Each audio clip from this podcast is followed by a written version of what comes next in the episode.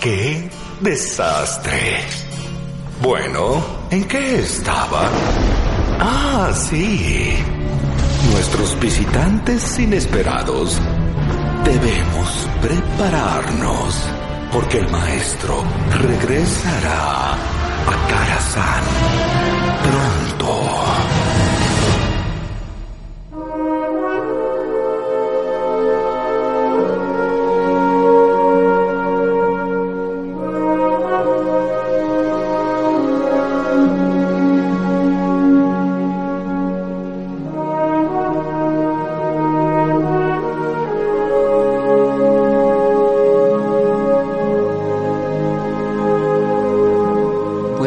soy Martis y bienvenidos a un nuevo podcast del Relicario. Ese podcast en el que tratamos de hablar cada vez un poquito más de Lore. Y bueno, se nos viene la BlizzCon, se nos viene también la nueva Raid. Así que vamos a hablar un poco sobre Karazhan, que va a volver en forma de Raid, no en forma de fichas, va a volver en forma de Raid. Pero con una historia interesante, una historia que podría cambiar eh, el orden histórico de Legion. Así que bueno, vamos a hablar un poco sobre la torre, no sobre personajes, así que si les interesa un personaje concreto, pídamelo, porque no voy a hablar de Medium, no voy a hablar de Egwin, no voy a hablar de Prince, de Chazar directamente. Así que cualquier pregunta será una sugerencia para el nuevo podcast. Así que bueno, primero que nada, eh, es una torre que está en Deadwind Pass. Y cualquiera que haya visto Deadwind Pass se dará cuenta de que es una zona eh, destruida, sin vida, piedras eh, grises, secas, hay muerte por todos lados. Y esto en realidad fue culpa de Satiel.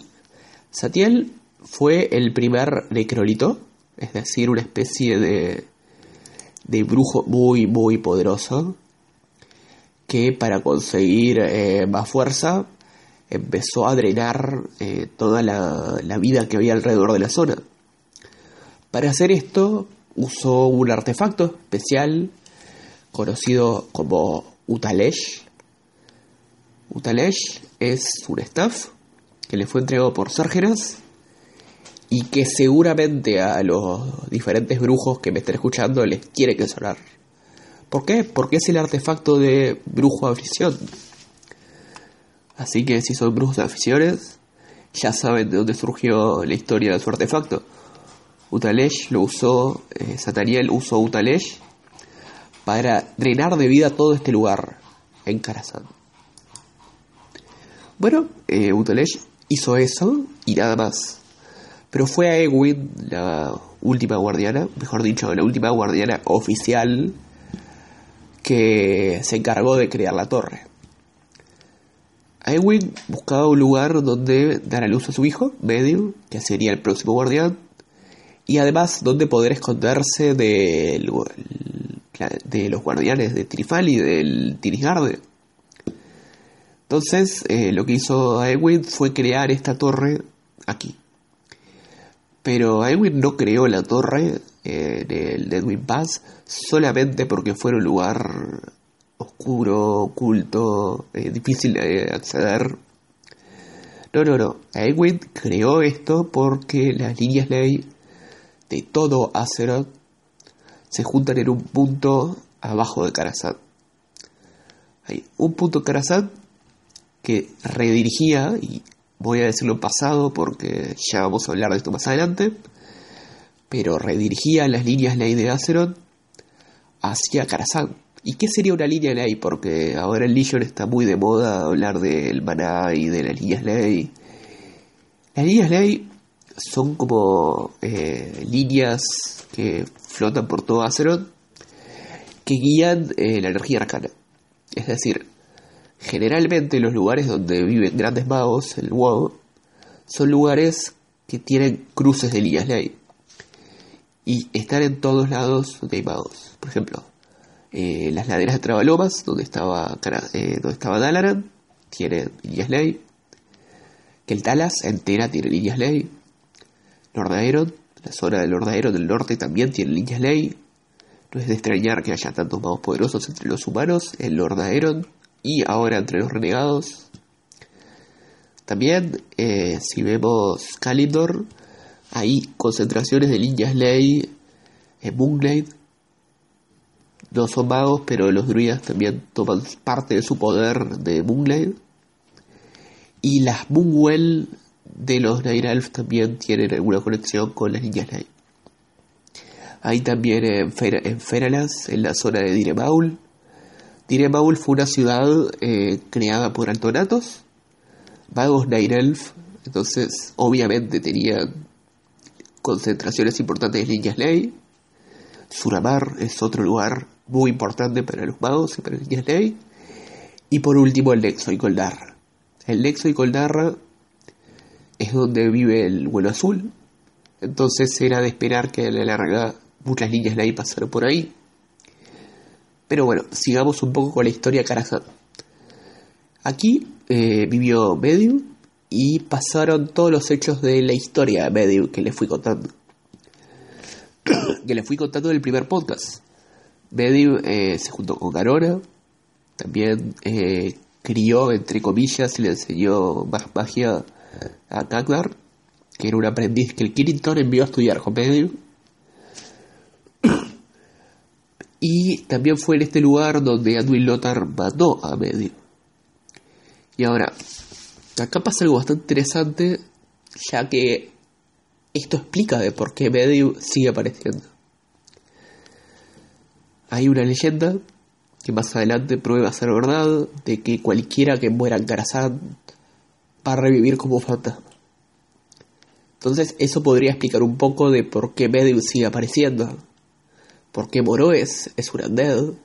¿Por qué hay tantos fantasmas en Karazhan? Por eso, porque el que muera en Karazhan va a revivir aquí. Más adelante, durante la Segunda Guerra, hubieron un par de grupos que se enviaron a Karazhan para tratar de investigar y que eh, Moroes fue el que los empezó a atrapar y a tratar de controlarlos. Pero al ver que la torre estaba maldita, se empezaron a ir. Más adelante, ya en la época de World of Warcraft, varios nobles de Darkshire eh, fueron a Deadwind Pass a investigar a Karazhan, pero ninguno entró en la torre. Lo que sí vieron era que había un grupo de jinetes, un grupo de jinetes malignos que buscaban diferentes objetos y siempre volvían a la torre. Estos jinetes estaban buscando la guadaña de Lune, otro artefacto más, es el artefacto de Druida Balance, y es por eso que los Druidas Balance también tienen que ir a Karazhan. Y bueno, este artefacto lo que hacía era eh, abrir el tejido de la realidad y poder entrar a la dimensión donde los druidas se habían encerrado los Worgen. Y también es por esto que hay algún que otro Worgen en Karazhan. Es culpa todo de la, la guadaña de luna. Ahora, esto que les voy a contar ahora es la historia de la primera raid de Karazhan. Es una historia muy, muy básica, pero al fin y al cabo es lo que pasa. Un grupo de magos del Ojo Violeta, que era una especie de subdivisión del Kiritor, había ido a investigar a la torre y estuvieron cuidando la torre.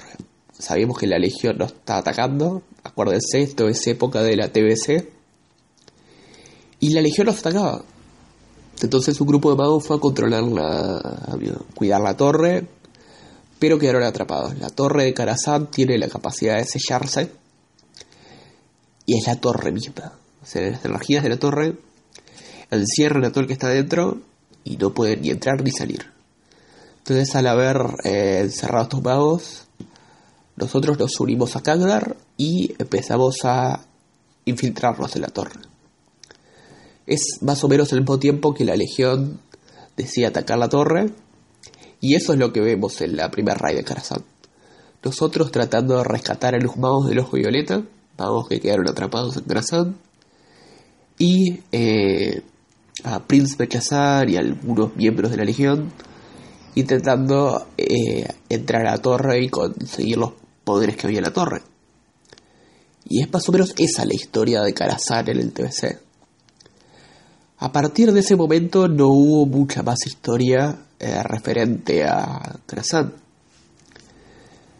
Lo que sí pasa es en Legion es que es aquí donde Magni Bronce nos guía para que Kagdar empiece a buscar eh, la información que tiene sobre los pilares de la creación.